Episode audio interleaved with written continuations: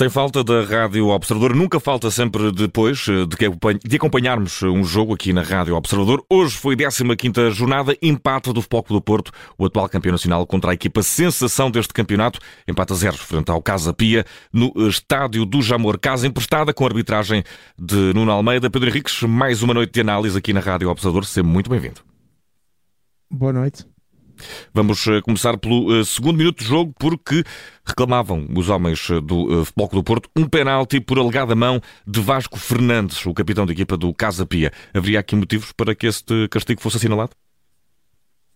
Não, é um momento em que o Vendel cruza a bola e a bola bateu não no braço, como aparentemente também me pareceu até na, na, no direto, uh, mas sim no, na zona do glúteo do, do, do, jogador do Casa Pia quando fez o tackle. Portanto, nem sequer há aquela questão de estarmos a analisar que bateu na mão ou no braço e se era ou não era penalti. Portanto, como não houve toque, portanto, bem decidido por parte da equipa de arbitragem, não havia motivo, obviamente, para penalti. E ao uh, minuto 13 foi uh, Vasco Fernandes, desta vez uh, a incumprir, mas a não ser apanhado. Sim, o Vasco Fernandes viu o Verón, uma bola que metida em profundidade, a correr nas suas costas, a tentar passá-lo pela direita, e o Vasco Fernandes esticou o seu braço direito e impediu claramente a passagem uh, do Verón. E, portanto, isto era um lance para livre direto e também para cartão amarelo, porque no fundo era um complemento incorreto e ao mesmo tempo um corte, uma jogada com perigo, mas o árbitro, obviamente, ao não assinar falta, portanto, nem, nem falta nem cartão, e, portanto, aqui um, um lapso naturalmente da equipa de arbitragem. Minuto 16, eh, Mateus Uribe vê, uh, não vê, na verdade, o cartão amarelo, na tua opinião, Exato. fica aqui qualquer coisa. E foi um lance até que acabou por ter impacto por causa da lesão do jogador Casa Pia. Certo, eu no momento inicial também achei que era só livre direto, porque fiquei muito focado naquilo que era um toque dado com o pé uh, no pé de trás do, do jogador uh, do, do Neto. Ou seja, o Uribe faz uma entrada com a perna direita para a frente e é com o pé esquerdo que toca uh, também no, no, pé direito do. Aliás, com o pé direito que toca exatamente no pé do, do seu adversário.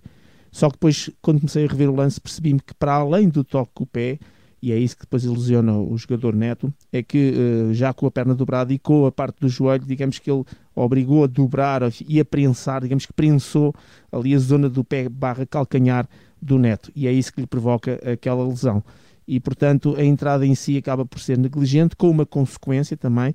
Um, e a, o jogador efetivamente foi assistido, saiu, voltou a entrar, tentou ainda jogar. Portanto, digamos que não há uma consequência direta no sentido de ter sido logo ali que ele ficou lesionado. De qualquer maneira, foi fruto desta, desta entrada. E na altura depois também tive a oportunidade de dizer também no direto que depois de analisar o lance melhor, ficou aqui claramente um cartão amarelo e é um lance muito curioso de análise, sobretudo para a arbitragem, que é a fronteira entre aquilo que é negligência quando, quando um jogador entra e não tem em conta o perigo e as consequências do ato em relação ao adversário, e aquilo que é o uso de alguma força excessiva e que pode pôr em risco a segurança e a integridade física. E aqui nós vamos muitas vezes para a consequência. E portanto é um lance, e isto uh, que eu estou a dizer já significa cartão vermelho. Portanto é um lance muito no limite. Uhum. Na minha análise, cartão amarelo que ficou por mostrar. Ficou amarelo por mostrar uh, a Uribe neste lance que lesionou um dos centrocampistas uh, da equipa do Casa Pia. Uma das primeiras perdas e dores de cabeças para Felipe Martins, porque ao minuto 33 Lucas Soares eh, viu o primeiro de dois amarelos e, eh, na tua opinião, ao de 33, bem mostrado, Pedro. Sim, bem mostrado. É a situação clássica de puxar. Neste caso, nem foi a camisola, foi os calções do Galeno e puxou de forma muito evidente, muito ostensiva. Quase ficava com eles na mão, na campo.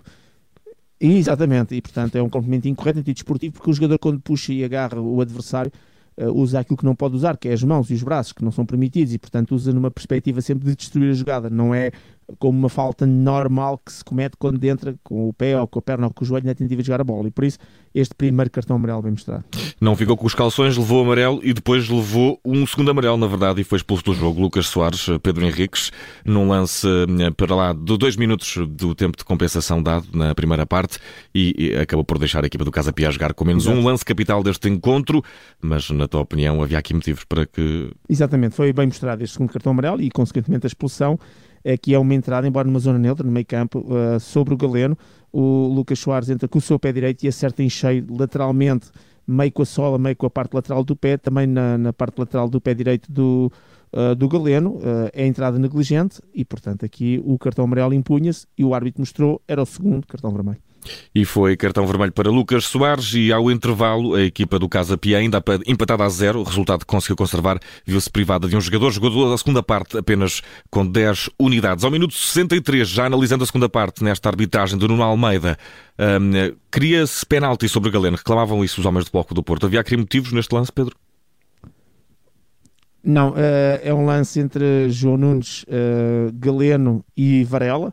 Uh, portanto, João Nunes e Varela uh, por parte da equipa do Casa, do Casa Pia, Galeno do Futebol do Porto. O Galeno, uh, digamos que está a tentar fazer a finta numa fase direta sobre e passar no meio dos dois e é nessa perspectiva de ao tentar fintar, faz uma finta para a direita e depois ao fazer para a esquerda, que acaba por também ir ao encontro do João Nunes que vinha no sentido contrário. Há ali um choque lateral de Anca e depois, uh, fruto do contacto ao bater em João Nunes, acaba também por bater em Varela. Dito de outra maneira, há contacto sim, não há nenhuma rasteira, nem nenhuma obstrução, neste caso com contacto, e por isso boa decisão sem motivo para poder penalti. Ao minuto 74, Ricardo Batista, Casa Pia, guarda-redes, eh, acaba por ver cartão amarelo, numa altura em que o tempo uh, ia correndo, mas devagar para os homens do Casa Pia, que estavam uh, completamente rodeados pelos homens do Palco do Porto. Por isso aqui podemos calcular que tipo de amarelo foi, Pedro. Sim, Sim, é por perda de tempo na reposição do pontapé de baliza e, portanto, cartão amarelo bem mostrado. Ao minuto 84, Ricardo Batista, num lance contra Aremi, pedia-se grande penalidade do lado do palco do Porto. Resta saber se neste lance, que também está a gerar alguma polémica, havia motivos para que o Porto tivesse direito ao castigo máximo. Não, para mim sem motivo a poder pé penalti. O Ricardo Batista arriscou muito, saiu, é aquelas situações de bola para a molhada em que o guarda-redes sai. É importante que nestas circunstâncias os guarda-redes, ao sair, percebam que não podem levar tudo à frente, mas de qualquer maneira aqui teve alguma sorte, porque o Taremi, ao saltar e ao cair, já estava praticamente no chão, portanto já estava meio, uh, meio baixo e o, e o Ricardo Batista acaba por tocar, mas passar mais por cima dele, ou seja, quase passa por cima e cai já em cima dele, dele Taremi que já estava também caído no, praticamente no chão.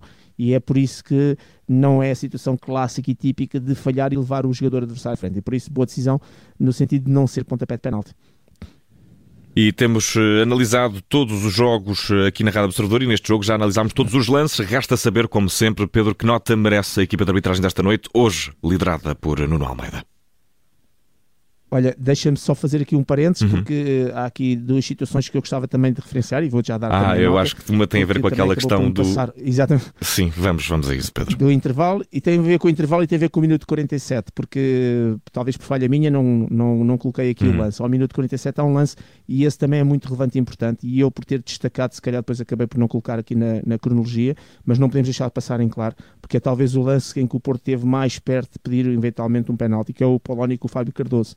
É um lance que eu na altura disse claramente não era penalti, depois mais à frente no direto disse, comecei a ter dúvidas porque fui, embora tenha continuado a manter o não penalti, porque é um lance em que a bola é metida de uma diagonal, o, o Fábio Cardoso e o Polónia saltam à bola, não chegam à bola e o, e o quando vai fazer o seu movimento uh, de, enfim, de torção para ir seguir a bola, acaba com o pé esquerdo, com a sua biqueira do, do pé esquerdo, acertar no calcanhar esquerdo do, do Fábio Cardoso. A questão é que é, é, para ser penalti tinha que haver uma causa e uma consequência, ou seja, não basta que eu entre em contato com o adversário, é preciso que esse contato tenha uma consequência. E o Fábio Cardoso deu um passo, dois passos, três passos e só no quarto passo é que caiu. Portanto, dizer-se que o Fábio Cardoso caiu em função desse toque no pé não se pode fazer quando ele ainda conseguiu manter-se em pé. Portanto, eu, diria que este é um lance importante e relevante, mas é um lance em que, no meu ponto de vista, bem decidido, sem motivo para o pontapé de penalti. E a última referência é para, não, não, não, não, tem, não tem propriamente dito diretamente a ver com a arbitragem, tem a ver com a questão do intervalo.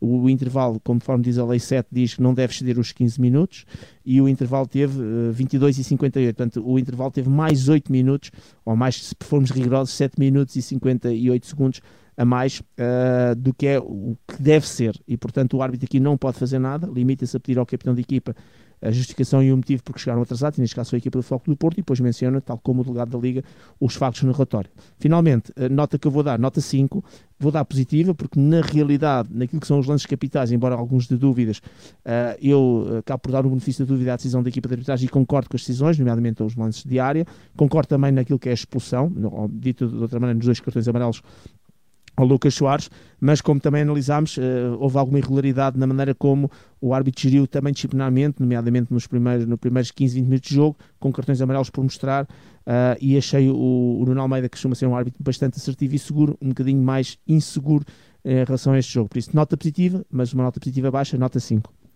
Nota 5 para Nuno Almeida, depois deste empate do uh, Futebol uh, Clube do Porto, frente à equipa do Casa Pia, empate a zero bolas, uh, análise a arbitragem do nosso áudio-árbitro Pedro Henriques. Amanhã há também sem falta para Marítimo e Sporting. Pedro, um abraço, até amanhã. Um abraço, boa noite, até amanhã.